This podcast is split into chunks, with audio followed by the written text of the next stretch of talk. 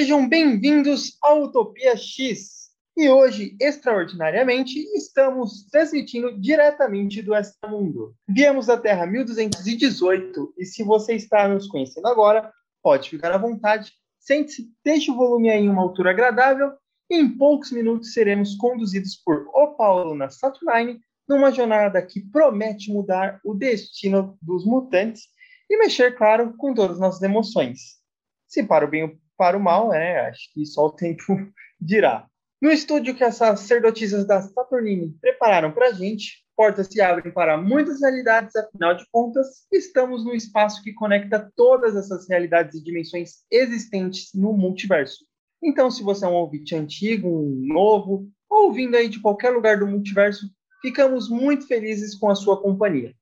O Utopia X é um podcast sobre os mutantes da Marvel e o nosso objetivo é acompanhar nossos ouvintes na leitura da longa e complicada linha de publicação X da Marvel. Então, além da atual era Hickman, conforme é publicada aqui no Brasil, estamos fazendo episódios sobre as sagas do Chris Claremont, a saga dos anos 2000, e sobre os mutantes em outras mídias. Se ainda não conferiram, botem para tocar aí a sua playlist de, de preferência ou escutem todas elas que, claro, vamos ficar muito agradecidos. E hoje falaremos sobre o segundo encadernado de X de Espadas, esse é o segundo de cinco episódios que faremos sobre o evento, e em cada episódio falaremos sobre uma das edições da Panini que compilam os capítulos da saga, que originalmente foram publicados em 22 números de diversos títulos da linha Mutante, e vai sair aqui no Brasil entre os números 22 e 26 de X-Men da Panini. E hoje nós falaremos sobre a edição 23 de X-Men da Panini, que contém as histórias X-Force 13, Carrascos 13, Satânicos 5, Novos Mutantes 13 e Cable 5. Meu nome é Caio e eu queria ter a capa do Mr. Sinister. Meu nome é Henrique e se eu tô sorrindo é porque vai dar tudo certo. Aqui é a Letícia, eu não acredito que o Caio roubou minha entrada de falar da capa do Mr. Sinister. Mas é uma das melhores coisas que a gente vai falar sobre, sobre o episódio hoje, inclusive. Bom, então vamos começar aí com X de Espadas, capítulo 4, que saiu na revista X-Force, edição 13. O Wolverine descobre o cadáver do, de Muramasa e que o Ferreiro Louco estava trabalhando para o Tentáculo, por eles terem ameaçado destruir toda a sua aldeia ancestral caso o Muramasa não forjasse um arsenal de armas para eles, né? Aí o Wolverine enfrenta os ninjas do tentáculo e acaba sendo derrubado em um portal. E ao atravessá-lo, ele se encontra no inferno. E é lá que Muramasa forja as armas para o tentáculo. E é lá que serão forjadas também as espadas de Logan e de Solen. Logan cai em um mar de lava e tem sua pele toda derretida conforme se aproxima de Muramasa. Ele desmaia e acorda na sequência em uma cela no inferno. E é lá que ele encontra Solen. Solen, então, conta sua história ao Wolverine, quer dizer, é, a história de como ele foi parar ali no inferno, né, não a história de vida dele. O Solen, ele havia ido até um oráculo de Araco, e por, e, e por ela ele acaba descobrindo ali que sua adaga infernal tem o poder de levá-lo diretamente ao inferno, o que acaba sendo muito conveniente. E juntos na cela, Solen e Wolverine decidem que trabalharão juntos para conseguir as Muramasas. Aí o Wolverine descobre que toda a pele de Solen é feita de adamantio e posteriormente o Solen descobre que as Muramasas podem portar adamantio. Enfim, ao final da história, eles conseguem as duas espadas e fazem um trato, mas a gente não vê isso, né? E a cena é corta para o Wolverine indo se reunir à magia. Quem quer começar comentando sobre essa linda edição da X-Force 13? Ah, cara, o... é praticamente a mesma edição que a gente terminou no último episódio, né? Uh, uma continuação direta. Eu nem lembrava que era X-Force, para mim eram duas edições do Wolverine na sequência, porque até o mesmo artista e tudo mais, né? Mas uh, eu acho que concluiu bem o capítulo anterior, né, que começou com o Wolverine indo lá buscar e tudo mais. Achei até mais dinâmico, mais interessante ver finalmente os dois interagi interagindo aqui, principalmente a conversa do Solen com o Wolverine é muito boa. Uh, mas fora isso, eu acho que essa edição, né, essas duas, né, a Wolverine e agora X-Force, uh, passa uma falsa impressão de que a gente vai ver várias, vai, todos os 10 de espada indo buscar suas espadas, né? A próxima também vai passar essa impressão, porque a Tempestade vai buscar a espada dela também. E na verdade não, né? Alguns já têm as espadas e tal, e algumas buscas de espadas não serão tão elaboradas quanto a da Tempestade e a do Wolverine aqui. Essa dinâmica de busca de espada eu acho legal, e até aqui eu tô entretido. Mas eu já, já vou começar a perceber em algum momento, em alguns capítulos uh, desse mesmo encadernado que uh, o ritmo está sendo quebrado. Eu, eu acho que eu gostaria mais dessa série se fosse em Tain, se eu não tivesse que ler ela pensando em capítulos, sabe? É uma besteira, mas eu acho que se fosse Tains, eu ia exigir muito menos de certas partes da história. Tanto que a que mais funciona como Tain, a gente vai falar daqui a pouco também, é a, é a de Satânicos, né? E é muito boa, mas acho que não só por isso, é porque é boa no geral mesmo. Mas essa edição eu achei que concluiu bem, que eu gostei de, de ver a interação do, do Solen com o Wolverine. É legal e assustador ver que o cara tem um corpo inteiro revestido de adamantio, né? E não sei não, acho que o Wolverine vai se apaixonar por ele sim. Sim! É isso que eu tô levando também, cara. Eu adorei esse personagem, tipo, de primeira, tá ligado? Ele entrou direto pra, pro, pra divisão dos é, vilões antagonistas de Wolverine que são bissexuais caóticos. Que eu já expliquei isso no último episódio, inclusive, mas tem duas facções de, de Nêmesis do Wolverine. Ou você é uma pessoa que tenta. Como é que é o nome? Uma pessoa assim, mais primal, uma pessoa selvagem que se dá esse lado, seu lado, entendeu? Tipo o Dente de Sabre, por exemplo, até a Lady Deathstroke.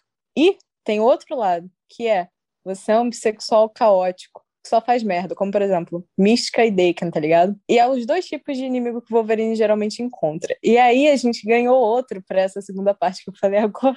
Então eu tô adorando, cara. Eu achei ele o máximo. As melhores partes são ele falando com o Wolverine, inclusive, cara. Muito bom. Acho que é, é o que acho... vale. Dessa eu acho edição, que o que vale realmente a edição é isso, é, é, você conhecer um pouco mais da personalidade do, desse personagem novo, que é o Solen, né? Ah, outra impressão falsa que passa é que a busca pelas espadas, que, uma outra impressão falsa que pode causar, né, é, uma, é que a busca pelas espadas vai ser, vai ser toda em parceria, né? Wolverine com alguém que ele vai confrontar, a Tempestade com alguém que ela vai confrontar, e não vai ser isso também, né? A gente vai ver na sequência que não, é só essa dinâmica de dois é só uh, especial pro casalzinho aqui. É, é fofo. Um tem o esqueleto de adamante, o outro tem a pele.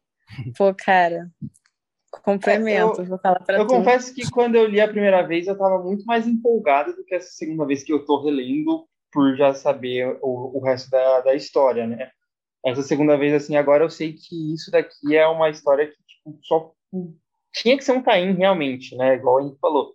Ela não, não funciona como parte da história, ainda mais que quebra o ritmo de uma forma gigantesca comparada à primeira, à, à primeira edição lá que a gente estava vendo sobre a história do apocalipse, todo o lance no extramundo, o, o, o perigo eminente né, do, da galera de Araque chegando lá com os demônios de Amenf. É, isso, para mim, estava num ritmo e chega agora, quebra muito esse ritmo e você percebe muito mais quando você relê o quanto que esse ritmo é, é, é quebrado, né? Uhum. Então, acho que, a, além de tudo, acho que ela é, é, longa, né? Porque são duas edições, se você pegar bem, né? Tanto é, é Wolverine quanto essa da X-Force. Então, a gente termina lá o episódio anterior falando de Wolverine, e aí teve essa daqui da X-Force.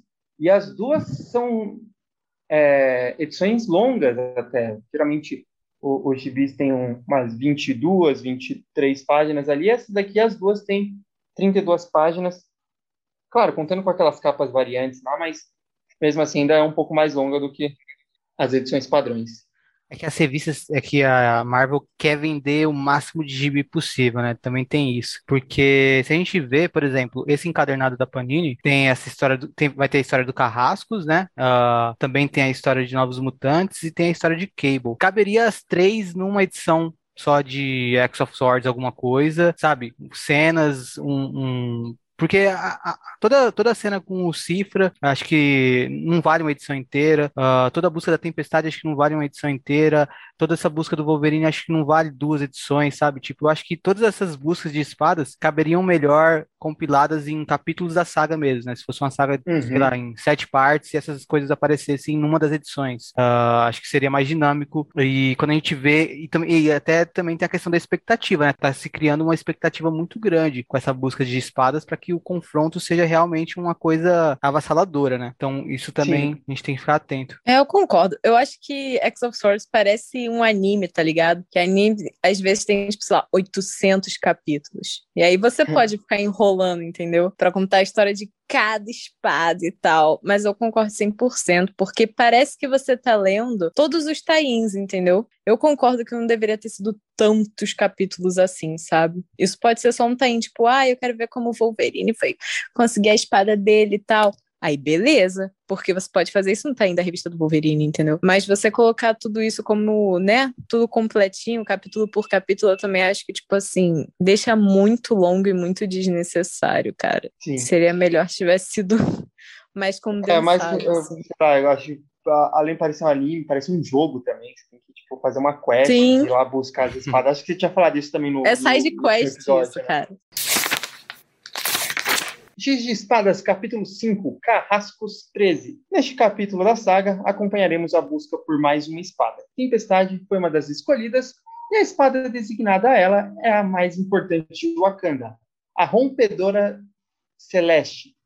Ela vai até Wakanda, se reúne com a mãe e com a irmã do T'Challa, né, a rainha Ramonda e a princesa Cherry, pois T'Challa é, não está no, no país no momento. Mas é a lei de Wakanda que somente o rei poderá tocar a espada. E a Ramonda pede a Ororo que aguarde a, a chegada de T'Challa. Ororo aceita. Porém, Tempestade tem pressa e à noite, então, acompanharemos ela revivendo seus tempos de ladra e passando por todos os sistemas de segurança do rei de Wakanda, que ela conhece bem, pois já foi casada com ele. Ela ainda enfrenta Cherry antes de alcançar a, a espada e ao final confronta o próprio Pantera Negra, que a deixa retornar a Krakoa com a promessa de trazer de volta a espada no futuro. Ou seja,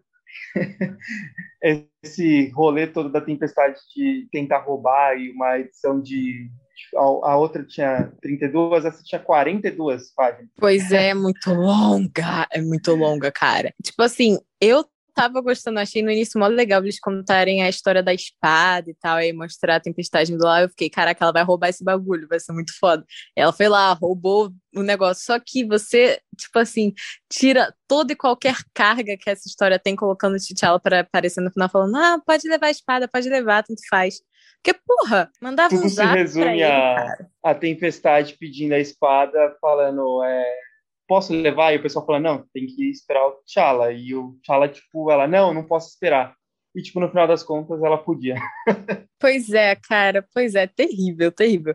Isso, tipo assim, meio que ferrou com a história toda, sabe? Porque tava mó da hora contando a, a origem, depois mostrando ela roubando a espada e tal, uma parada bem Tempestade de Origens, que ela tem aí esse passado. Ficou mó da hora. Aí no final é tipo, não, pode ir, tanto faz. Que o T'Challa continua o quê? Um cara apaixonado, um romântico. E aí ele, a tempestade vai lá pegar, tipo, a espada principal do reino que pode causar, sei lá, uma guerra civil. Ele, não, deixa ela, entendeu? Mas também tem uma pergunta. Como é que o pessoal de Wakanda ia saber que a espada sumiu por, sei lá, uma semana? Tá ligado? Se ela ficar guardada num cofre no sei lá onde. É, é uma não faz muito sentido, né? A não ser que os guardas são fofoqueiros.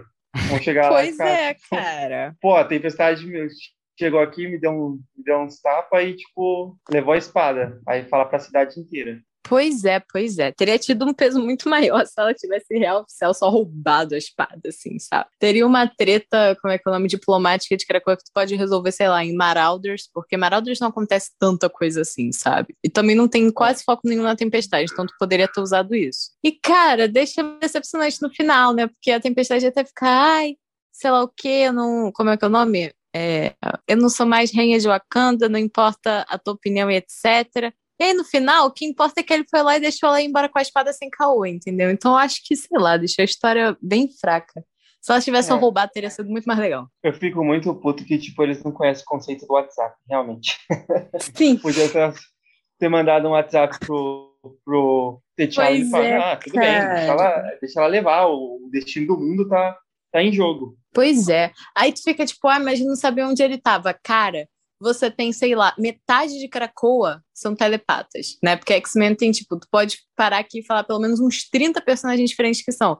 Só você tentar rastrear esse cara, muito Sim. fácil, inclusive. Entendeu? Tem, inclusive, rastreadores em Wakanda. Em, Exato, em cara. Então, assim, né? Poderia ter rastreado, mandado um zap pela mente, entendeu? Sei lá, colocar uma frase para falar, pô, T'Challa, o bagulho é o seguinte Chega lá em, em Wakanda que tá rolando tal coisa.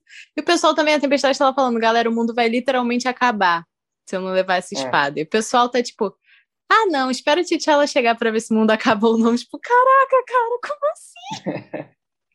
eu concordo com você nesse sentido. Eu acho que, assim, é, eu acho legal que a história tem, tem um peso, né? Eu acho que é legal você ver a Tempestade, ela tem que quebrar a confiança.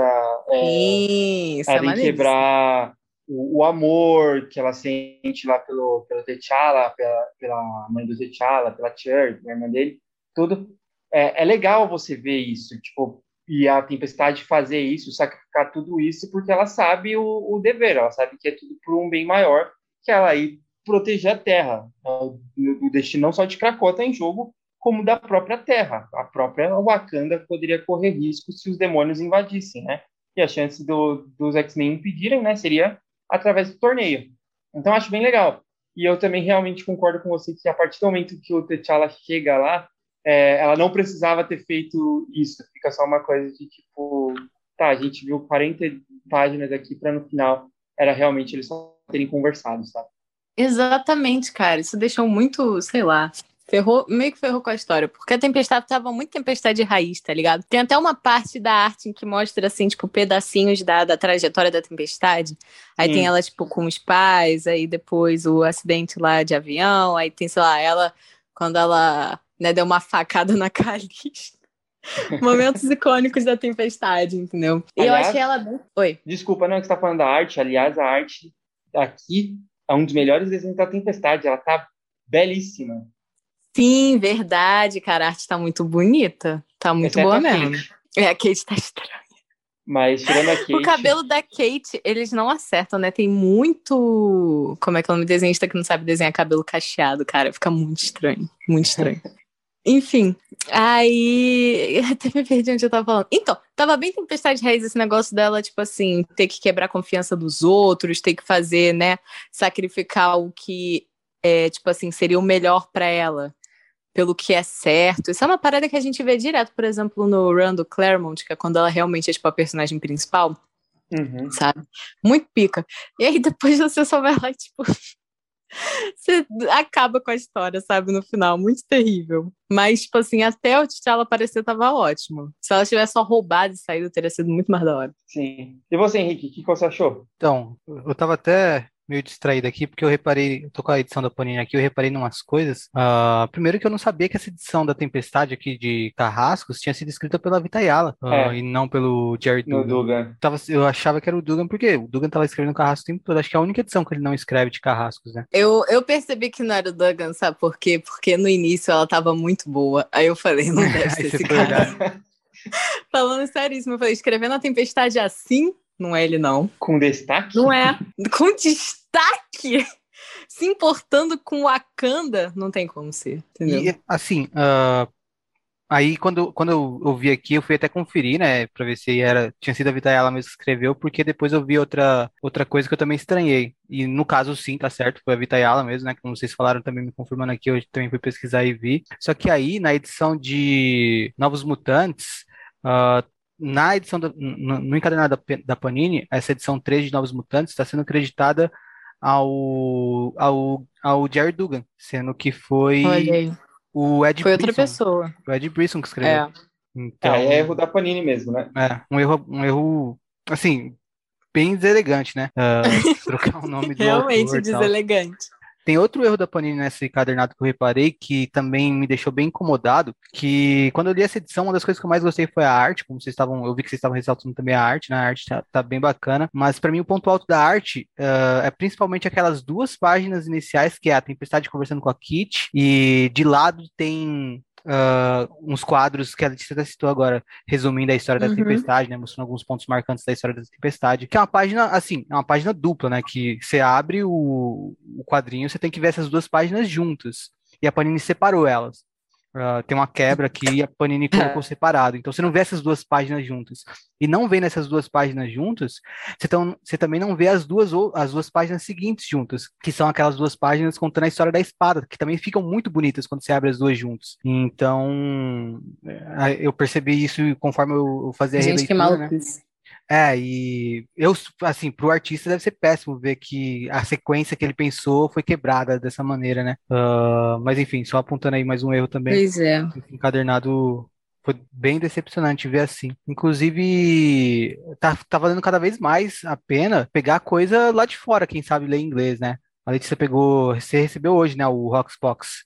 Sim, cara, nossa, foi um momento mágico, um momento lindo. Cheguei lá embaixo, o porteiro falou: tem um negócio pra você aí, ai meu Deus. Que é um, é encadernado que compila a saga toda, né? Ah, Sim, e- nossa, é muito bonito. Porque a edição, tipo, gringa, ela vem com jacket, né? Aquela capinha que tem pra proteger a capa dura dele. A capa dura também é mó bonita. É uma parada mais minimalista, assim, tá eu ligado? vi, eu vi. E quanto foi em reais? E é muito lindo. Em reais, eu acho que foi tipo 230 por aí. Além de vir todos os. Todas as edições, vem também as páginas com alguns rascunhos do Pep Larraz. E vem também todas as capas variantes. Pra você ver. O que são muitas. Porque nessa época de Roxbox, cara, o pessoal tava doido com capa. Não, e Falo pra É. tu. anotem aí, depois a Panini vai, eventualmente, publicar Roxbox no encadernado, e se ela fosse Sim. esse mesmo modelo do que a Letícia comprou ah, e pagou 200 reais, a gente vai ver o preço aqui, eu chuto uns 400 reais, sabe? 400, 200 reais. Eu Talvez- acho que não vai chegar tanto, porque são tipo 12 edições, tá ligado?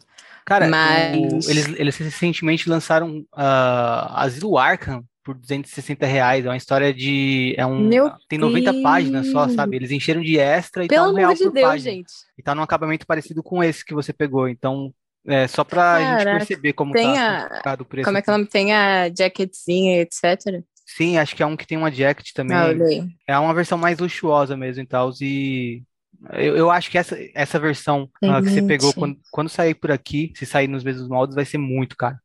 Provavelmente vai mesmo. Vai valer mais a pena. E, e é bizarro, porque o dólar tá alto pra caramba e ainda assim tá mais barato que você pe- pegar o importado às vezes.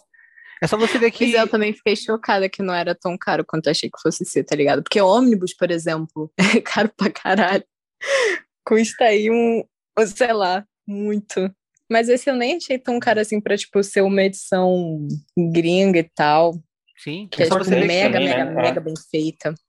E é só você ver que as quatro edições que compilam essa história aqui no Brasil, você é, o preço de capa era 25, então era 100 reais, era só Ah, metade do preço que você pagou por uma versão bem mais, bem mais definitiva e com muito mais coisa. né? Sim, pois é.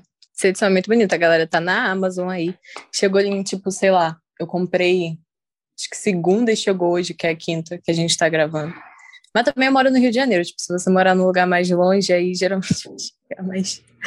vai demorar mais. Mas enfim, E é isso, sobre a história da Tempestade, eu acho que um, um último comentário, mais eh, em cima também do que vocês falaram, é que se fosse uma edição sem ação, só a Tempestade sentando e conversando com o T'Challa de início ao fim, acho que seria mais interessante. É. talvez. Um jantar. Sabe outra dois, coisa? sabe? Uma outra coisa que eu queria comentar também, até quero a opinião de vocês sobre. É, isso, isso me incomoda muito. É, primeiro, eu, eu odeio quando ó, as edições recentes criam algo muito grande de uma revista que até então não tinha aparecido, que é o caso dessa espada do, de Wakanda, né? É uma espada que eles falam que foi criada lá no início, usada pelo primeiro rei, passada de geração em geração.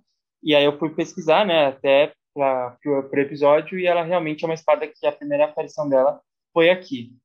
E eu odeio, além de tudo, o fato de essa espada, que seria uma, algo que entra para o lore de Wakanda, né, entra lá para mitologia de Wakanda, ter aparecido numa história secundária, né, de X-Men, assim. Né, é uma história totalmente, é, é um título totalmente secundário de X-Men. E aí os caras é, criam conceitos para Wakanda pela primeira vez. Isso são duas coisas que me, me incomodaram muito também na, nessa edição. Não sei se vocês se, se sentiram, porque para mim, eu odeio quando alguém cria alguma coisa de X-Men, sei lá, é, falar alguma coisa de Krakoa, que, que existe uma, uma pedra preciosa que faz o núcleo de Krakoa é, é, viver, e aí funcionar alguma coisa nesse sentido, e ela aparece, sei lá, numa história do Cavaleiro da Lua, sabe? Vai ficar muito puto com isso. Então, é, eu não sei se vocês se incomodam com isso também. É, eu me incomodo sim. Tipo, é, eu também acho estranho. Sei lá, o solitor de, de, de Wakanda e tipo. De Wakanda, de, das revistas Pantera Negra. Aí daqui um. E eu não sou leitor de X-Men. Aí daqui uns 10 anos eu vejo essa espada aparecendo na revista do Pantera Negra. E eu sei que eu li tudo de Pantera Negra. Só que eu, eu sei que eu não conheço essa espada. Eu falo, ué, como assim? Uh, e aí é. eu descubro que apareceu numa revista de carrascos da saga, cheia de é. espadas. Aí, tipo, é, eu fico bolado com isso sim. Não, eu entendo também. O negócio que eu ia perguntar até da, da espada do Wolverine, essa espada é, tipo, criada ali na hora, não é? Não, não, a Muramasa? É. Não, não, essa, essa daí foi criada no. Uh, na época que tinha a ah, revista do Wolverine, Wolverine e, a, ah, e Wolverine tá. Origins. Porque por um momento eu pensei, não deveria ser aquela que era, tipo assim, do clã lá da Lady Deathstroke, que, tipo, ela tinha mó treta com o Wolverine porque ele pegou a espada e etc. É, isso foi depois, na verdade. É, é, essa, a, a, espada Muramasa foi depois desse, desse lance aí. É, teve, ah, então. Eu achava que deveria ter sido essa, tá ligado? Porque essa tem mó história. Tipo, é, tem aquela história de que quando o Wolverine razão. morreu, tem uma revista. Eu adoro essa história de quando o Wolverine morreu, cara. Sem, sem ofensa pro Logan. Mas é que tem uma revista para cada personagem, assim, que geralmente aparece em histórias do Wolverine, e aí da Lady Deathstroke é isso, que é mó legal, tipo, ela contando a história do clã e tal, e da espada. Aí ela deixa a espada na, na lápide do Wolverine e tal, tipo, como respeito à honra do samurai que é o Wolverine. É muito da hora. então, é isso. Acho que deveria ter tido. X de Espadas, capítulo 6. Satânicos 5. É claro que nenhum dos satânicos foi chamado para o duelo no extramundo. E é claro que o Senhor Sinistro não vai ficar de fora dessa. Ele vende para o Conselho Silencioso a ideia de que levar seus satânicos até Araco e matar os 10 de espadas do time adversário é a melhor ideia possível. E o Conselho Silencioso aceita isso o time se reúne e parte para o extramundo, né? Mas o portal Ex Eterno está fechado, então eles vão na surdina pelo portal de Avalon. Mas o rei Jamie Braddock, ele não quer deixar o Senhor Sinistro e sua trupe adentrarem o extramundo. Ele não quer comprar briga com a Saturnine, né? A não ser que o Senhor Sinistro dê a sua capa a ele. E assim, os satânicos cavalgam pelas terras do extramundo, e vale mencionar que é um clone do Senhor Sinistro que está guiando a equipe mas ninguém sabe disso, claro. E o que, que vocês acharam dessa brilhante, eu vou adiantar que ela é brilhante edição de Satânicos? É a melhor, cara, nesse mix. Pelo amor de Deus, é muito bom, é muito engraçado, cara. Satânicos é muito engraçado. A gente tava um tempão sem falar deles, né? Porque a gente falou direto das primeiras quatro edições em um episódio só. Sim. Então, essa daqui é a quinta. A gente acabou de sair da história da Madeline Pryor e vai direto para isso de, de X of Swords. E, cara, essa história é muito legal. Ela é engraçada pra caraca do início ao fim. Tipo, tem primeiro é, o empata, tá ligado?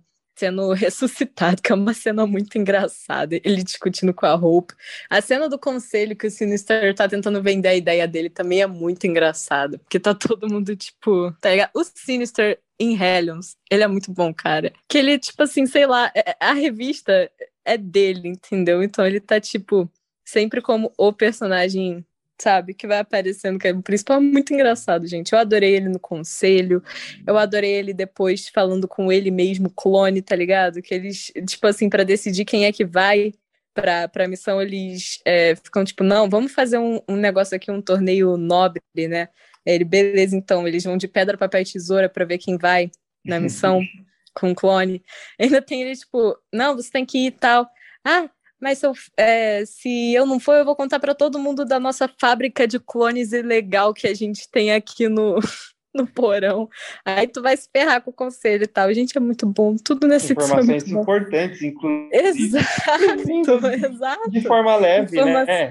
Pois é. Tudo que acontece em Hellions é, tipo, muito absurdo e tecnicamente violento, só que é tão, sei lá, engraçado e assim, de um jeito tão descontraído que tu nem percebe, tá ligado? Os absurdos que acontecem nessa, nessa história. Sim. fica mais absurdo Esse aqui é o ainda charme. em algumas cenas particulares, né? Tipo, a, a página final é muito, muito engraçada quando você vê eles numa cena bem Senhor dos Anéis mesmo, né? Tipo, cavalgando Uhum. em direção ao sol se pondo. Você nunca imagina o Senhor Sinistro fazendo isso, né?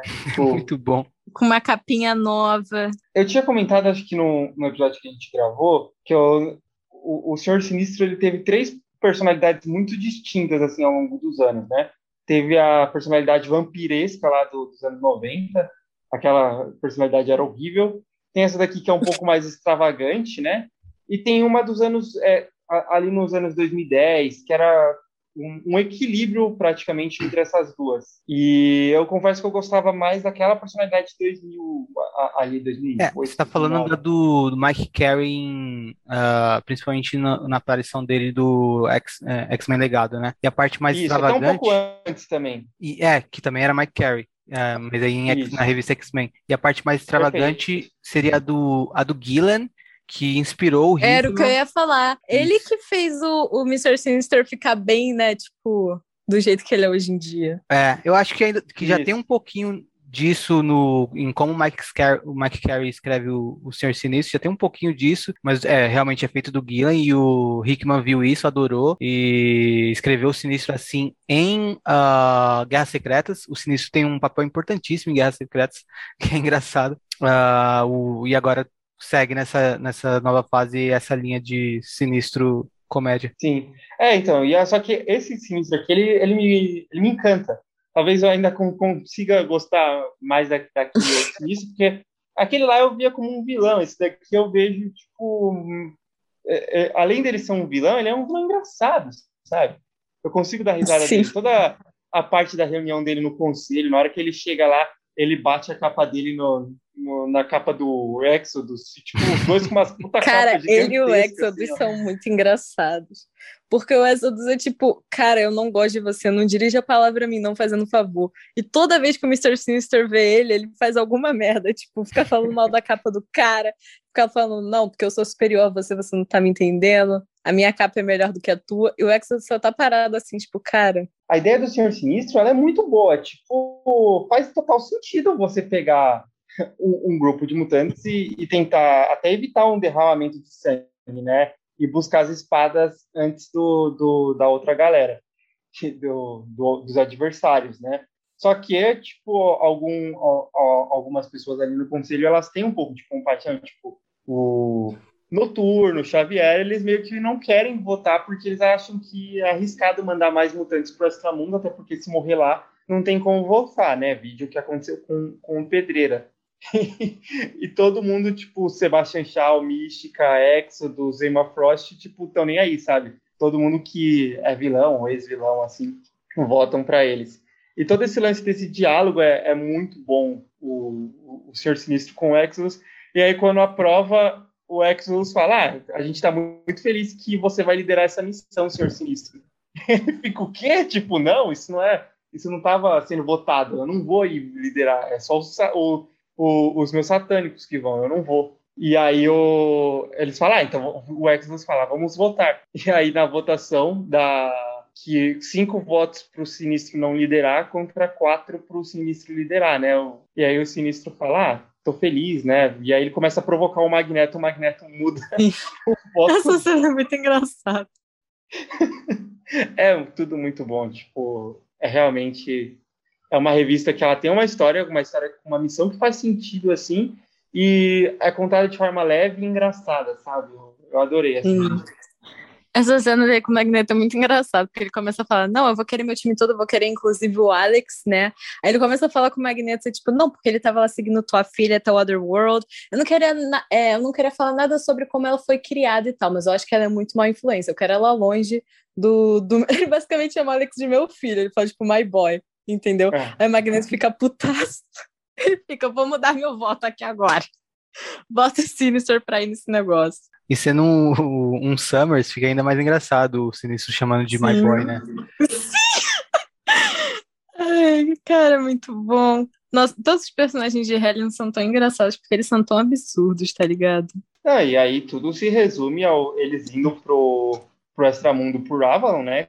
Que tem um uhum. outro personagem totalmente extravagante, de forma absurda, que é o Jamie Braddock. Eu amo o Jamie Braddock. e ele falando que vai contar para Saturnine, nem aí para Krakoa, né? A não ser que o Senhor Sinistro dê a capa dele. Sim. Muito bom. E, e deixa um, um, cavalo com eles, né? Ele troca, na verdade. Ele não, não pega a capa, ele troca por um cavalo. E o cavalo, no final das contas, era um cavalo roubado dos, da Saturnine.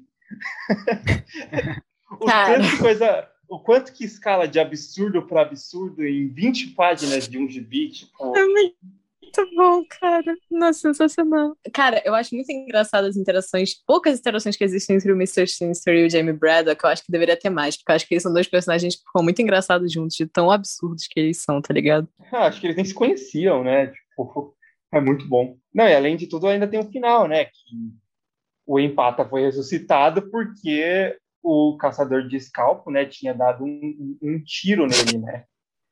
E aí, no final, ainda o, eles são confrontados pelas sacerdotisas da, da Saturnine, que estavam não buscando um, é, invasores, né? Mas sim quem roubou o cavalo, que está com eles agora. E aí, na, no diálogo, empata, é, eles falam, empata, resolve aí, né? Deixa eles, tipo, calmo e tal. E aí ele fala, não, só se eu puder deixar o, o caçador de escalpo como meu, meu escravo. E eles deixam. E aí termina com a Psylocke falando, isso vai dar merda. Cara, isso é muito bom. Cara, coitado do, do Greycrow. Porque, é. tipo, não, ele é uma pessoa terrível, ele é horrível, mas, tipo... Sacanagem. Por mim, acho que todo, todo gibi, se o, o empata matar o, o Greycrow e no outro ele matar o empata, eu vou ficar feliz, assim. Ai, cara, muito bom. Muito bom. Eu gosto que o Sinister ele fica muito bolado que ele tá sem a capa, inclusive. Ele pega um cara no meio da rua e fala assim: Cara, eu geralmente uso uma capa, você tá me vendo no meu pior momento, entendeu? Parece que ele tá é, pelado, né? Um cara fashion, eu sou um cara fashion, entendeu? Roubaram minha capa, foi horrível. O cara tá tipo, mano, eu nem te conheço. O que, que você tá falando? Outro diálogo bom desse, dessa aqui também é do, do Graycon, né? Que o pessoal fica, eu acho que a, a babá fica falando, ah, como que é esse nome? É caçador de alguma coisa? Ele caçador de scalpo, não sei o quê. Fazia até tempo que não falavam isso, né? O, como o nome dele. E aí, nesse diálogo, eles perguntam do empata, né? Aí ele fala que o, a pessoa que foi ressuscitada não é o empata, que o verdadeiro empata ele matou e tal. Tá falando o cara que já deve ser, sei lá, o décimo clone da, da história, né? Tipo, porque os, os carrascos originais viviam morrendo, o Senhor Sinistro ressuscitando eles, né? Sim, pois é, cara. Muito bom. Adoro esse time, adoro essa, esse pessoal. Tô ah. tentando olhar aqui, mas todos os cloninhos que tem no, no negócio do Mr. Sinister são outros Mr. Sinisters com roupas diferentes. É verdade, inclusive a gente não, não, não comentou disso, né? Tipo, são dois Mr. Sinisters. Pelo menos. Não, tem vários. Aí cada hora ele descongela um. Ele até ameaça mandar o outro de volta pro gelo. Inclusive, eu tava revendo aqui, né, Roxbox, que é, que é a edição que eu comprei chegou hoje. E tem, tipo, é muito, muito engraçado essa parte do Mr. Sinister, porque a Moira vira pra eles e fala: olha só, uma coisa que vocês não devem fazer, Xavier e Magneto, é irem atrás do, do sinistro para falar com esse negócio de clone. Se vocês quiserem fazer isso, vocês fazem muito tempo depois, porque esse cara não é confiável. E a próxima página é eles dois entrando no bar Sinistro, falando, pô, Sinistro, a gente tem aqui essa ideia, né, Krakow e tal. A gente queria saber se você vai participar. cara, é muito escroto o jeito que eles simplesmente ignoram tudo que a Moira fala. Ah, aproveitando essa quebra e uh, antes da gente partir para as duas edições finais, vou mencionar então rapidinho só o quem trabalhou nessas edições que a gente comentou até aqui, né? É, o capítulo da X-Force, novamente escrita pelo Benjamin Percy, tudo normal, né? Os mesmos que fizeram a do Wolverine que a gente comentou na edição na, no episódio passado, Benjamin Percy no roteiro, Victor Bodanovich nas ilustrações, Matt Wilson nos, nas cores. Aí teve a edição do de Carrascos, né? Que geralmente é escrita pelo Dugan. Uh, foi escrita pela Vitayala, ilustrada pelo Matthew Lolly de novo, né? Que é o desenhista que mais ilustra Carrascos, uh, as cores de Edgar Delgado, e acho que é a estreia da Vitayala, né, na linha Mutante, ela que vai passar a escrever Novos Mutantes, depois de X de Espadas, e também vai ter Children of Atom, assinado por ela também, uma minissérie no segundo ano dessa nova fase. E a edição que a gente Cara, comentou agora... Novos Mutantes. Novos Mutantes de Vitaella, deixa eu só comentar. Porra, é bom pra caralho, caras. Vocês aí que Sim. estão lendo na versão da Panini, podem se preparar aí, porque, caraca, é muito bom. É, quem desistiu de ler Novos Mutantes porque não tava gostando das histórias do Brisson, tenta dar uma chance depois de X de Espadas pra ver se curte, porque eu acho que vai curtir sim. E Vai ficar muito melhor. Os Satânicos, aí o roteiro é do Zeb Wells, Carmen Caneiro nas ilustrações e David Curi- Curiel, Curiel, sei lá, nas cores.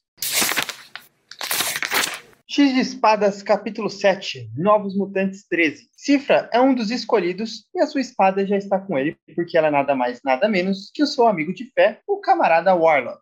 Mas Cifra não é bom em combate, e tanto ele quanto seus amigos, e talvez principalmente Krakoa, eles estão muito preocupados.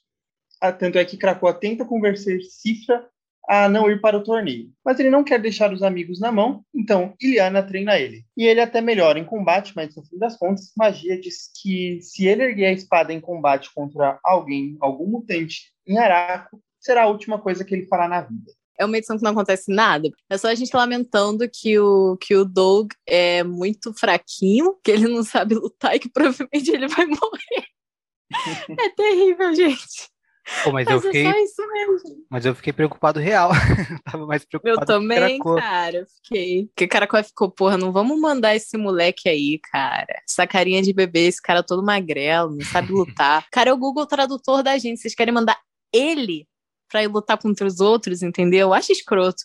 Krakoa falou basicamente isso. Aí ele tá, não, cara, eu vou provar meu valor, eu posso ser um guerreiro, etc. Ainda vai arrastar o Warlock junto, né? Que vai de espada, tadinho. O, Ai, gente, que terrível. o, mas uma coisa que eu gosto é a presença da Iliana. Ah, tanto nessa quanto um pouquinho na do Cable.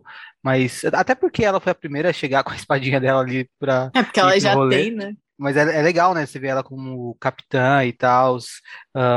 e também aí quando ela conversa com o Ciclope. ah, essa revista está muito próxima da do Cable também. Tem uma, Uhum. uma edição bacana de. Assim, o, o- a forma como foram editadas os, capi- editados os capítulos muitas vezes é legal, né? No sentido de que o, que acontece na edição anterior de Satânicos é mencionado nessa daqui, ah, ou é na do Cable, não sei, mas é mencionada. É Então, nessa mesmo. É nessa, né? Então, eu acho isso, Isso. isso bem legal. Então, a gente vê uma cena nessa que vai, vai ser. Vai acontecer também na do Cable, que é quando a Iliana conversa com o Ciclope. Ah, então a gente vê a mesma cena em duas edições diferentes. Ah, mostra como estava bem alinhado e eles estavam tentando fazer uma coisa coerente, assim, para até aliviar um Sim. pouco a barra do desânimo que o Caio ficou quando ele viu a Polaris achando que matou o cara lá. Mas é uma coisa que esse que essa linha, tipo, de hoje em dia de Krakoa é que ela é alinhada pra caraca, né, cara? Os caras realmente estão conversando sobre o que que tá É. acontecendo.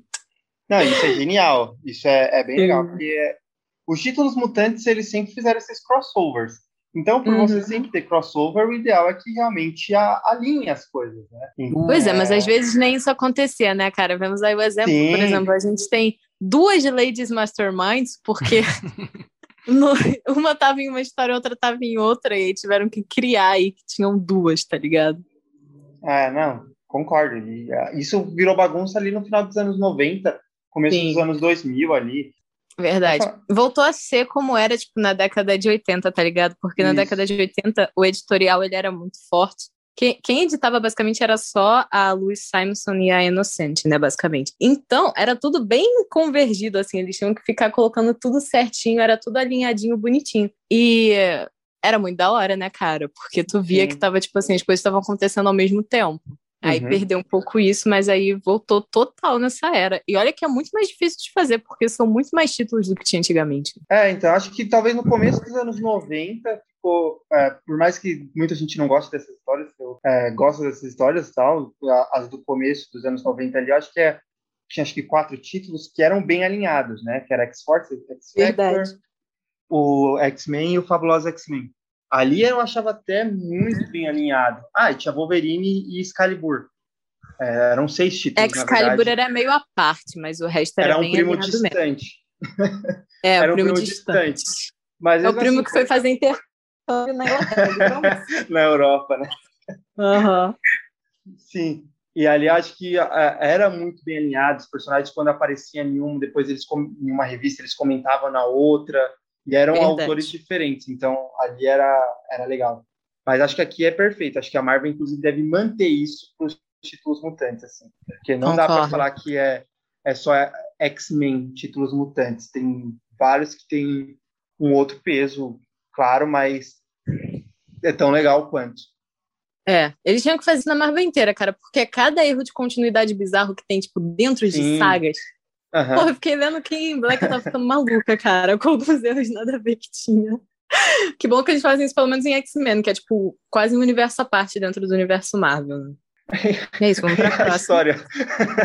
a gente quase não Qual fala era? da história dos novos. Gente, é porque não tem nada que acontece nessa história, cara. É isso aí. É isso aí. Eu tenho, eu tenho só uma coisinha pra falar, não é bem da história, né? Mas é a Hum. arte, a arte do Rod Reis, tipo, Ah, pô, o Rod Reis é o brabo.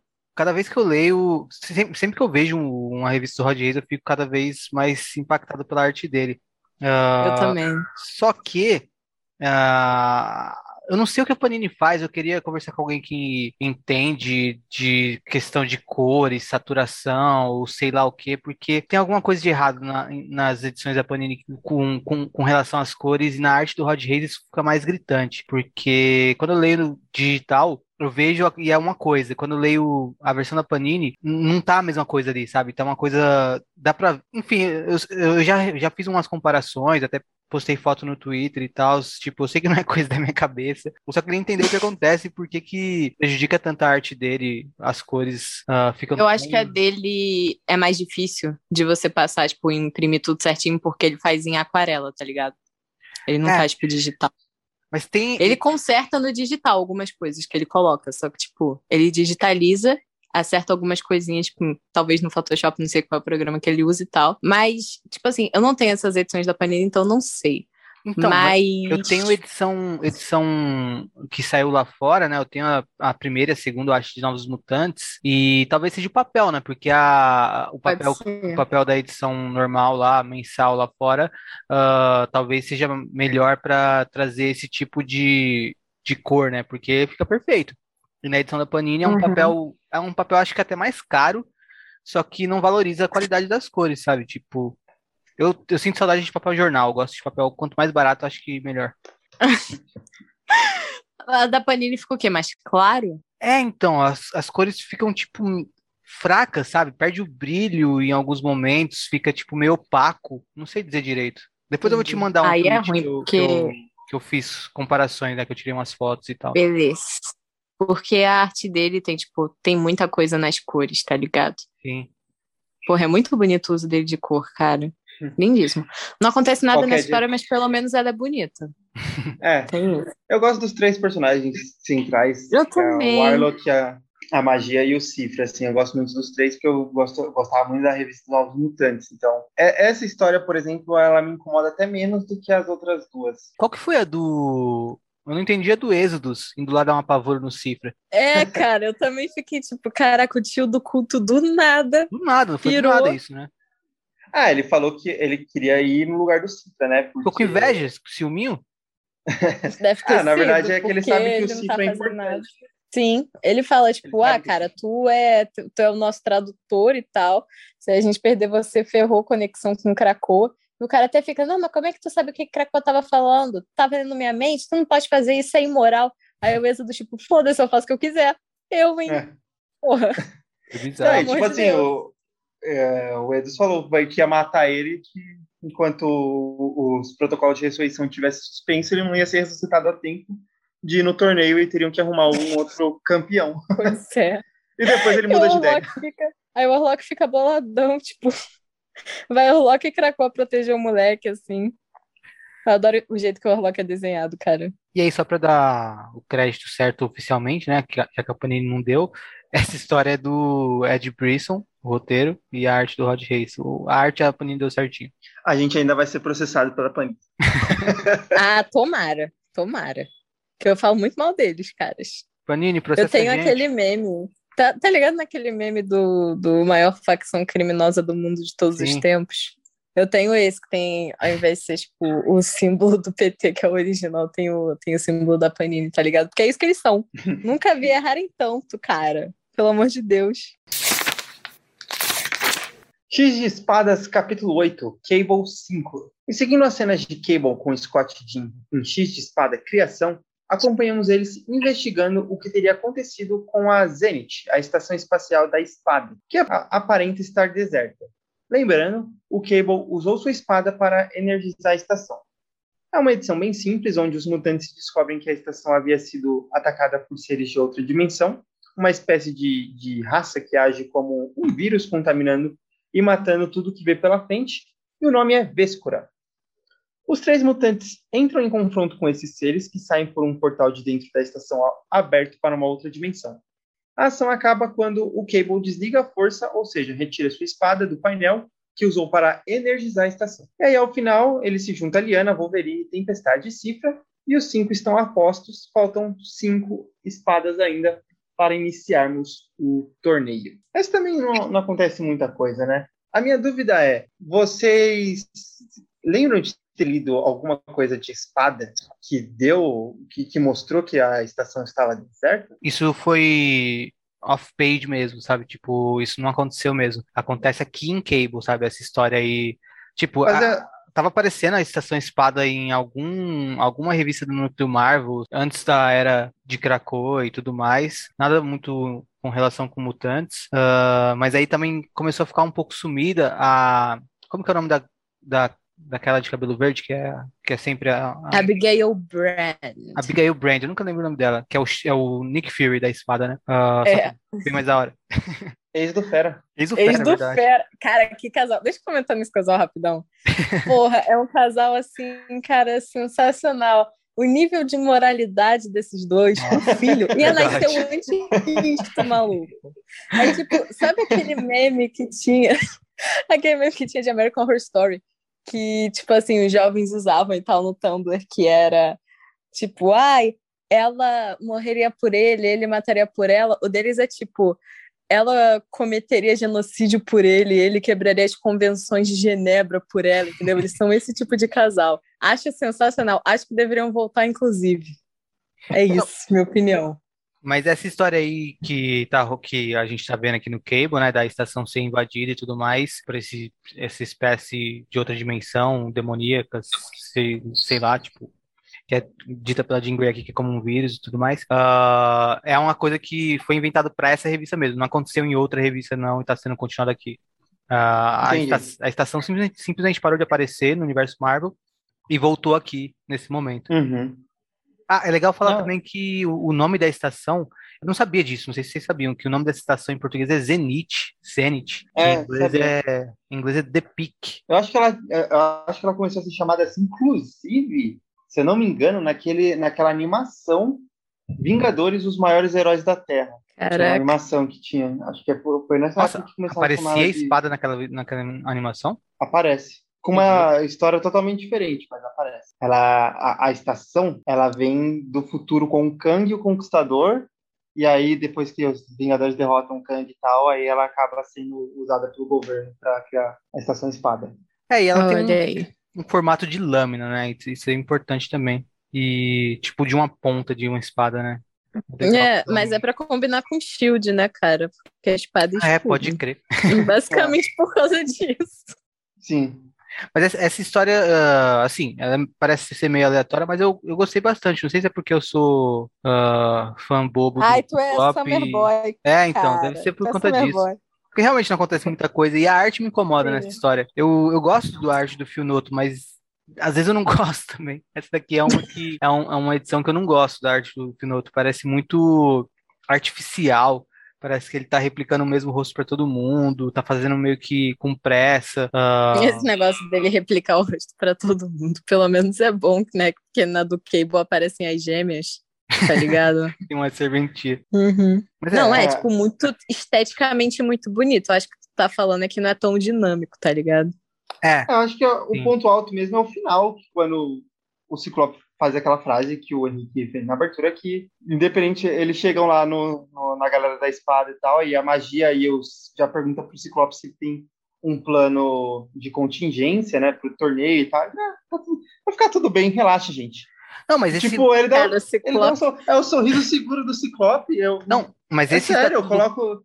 Esse tá Eu tudo bem essa- dele é de que no, no- é que no tom de voz que você fez pode parecer que tipo ele tá nem aí, né? Mas esse tá tudo bem nele é no sentido de que ele tem um plano sim, né? Sim, exato. Ele tem um plano. Não, e É o é Ciclope é um sem um sentido plano. que você acredita, assim. Eu, eu imprimi esse, esse quadro, coloquei na minha cabeceira, então toda vez que eu tô triste, assim, eu, eu olho pro Ciclope falando, não, vai ficar tudo bem. E eu acredito nele. Incrível, cara, incrível. Realmente. É tão bonitinho, né? O Cable chegando com o papai e com a mamãe. Ali pra É legal entrar essa- da, da É legal essa interação dos, dos três, assim, eu gosto bastante. Sim. Tipo, é um Também, pontos altos. Gostaria mais, inclusive, se eles considerassem a verdadeira mãe do Cable, né, cara? Madeline Pryor. Só que Ela tentou matar dos ele. clones. ah, cara, mas assim, ela tava doidona. Tava doidona. e ela foi, tipo, sei lá, possuída pelo demônio, caralho. Acho que eles não Mas vão enfim. perdoar ela. Ah, eu acho que vão, acho que vão. Tanta gente.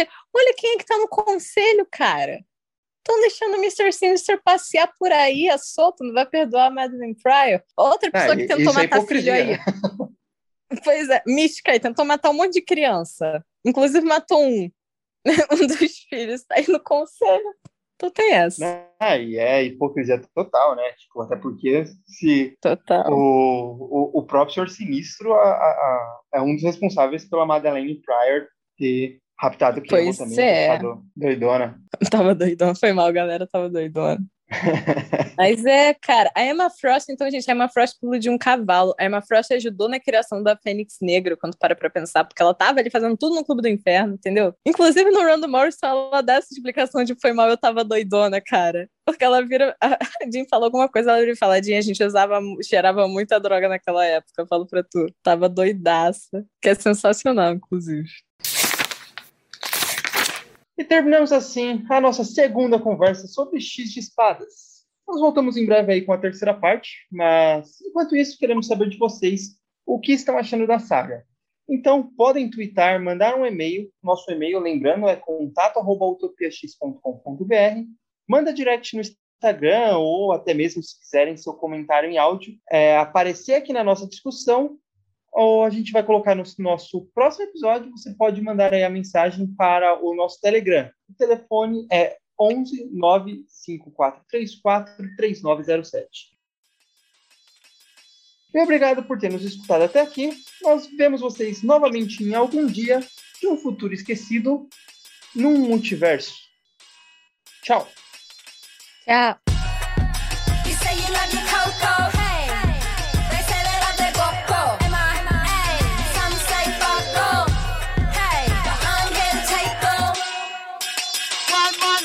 Out.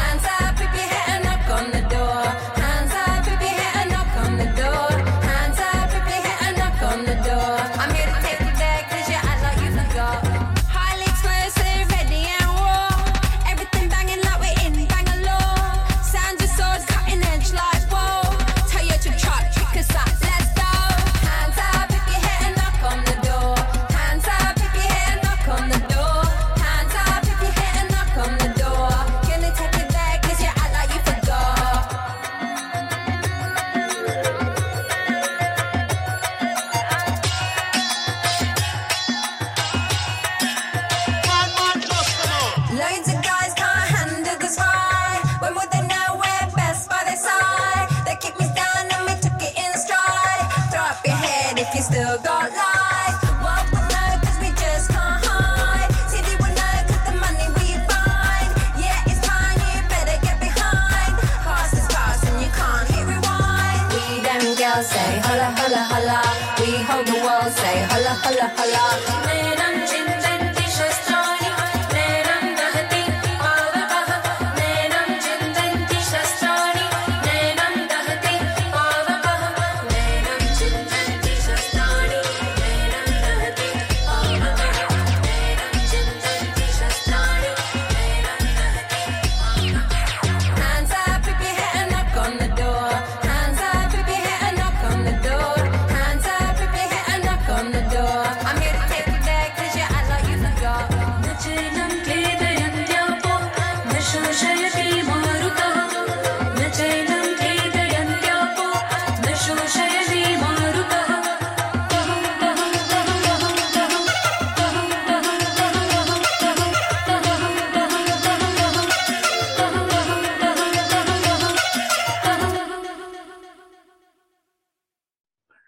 Até mais, pessoal. Até mais. Alguém mandou mensagem no Telegram? Putz, eu não vejo faz tempo, mano. Ah, só o Fora cara. aqueles primeiros lá? Mas acho que se alguém for mandar, vai ser depois, que, depois desse episódio aqui, tá ligado? É, depois que a gente lançar, né? É, o, não esse, né? O, o anterior. Inclusive, eu terminei de, Uhum. de editar já. Acho que até Maneiro. sábado ou Eu quero eu ouvir o que, que eu falei. Esse era o episódio que eu não tinha dormido. Sim. Era. Eu não lembro de. Essa merda, eu quero muito ouvir.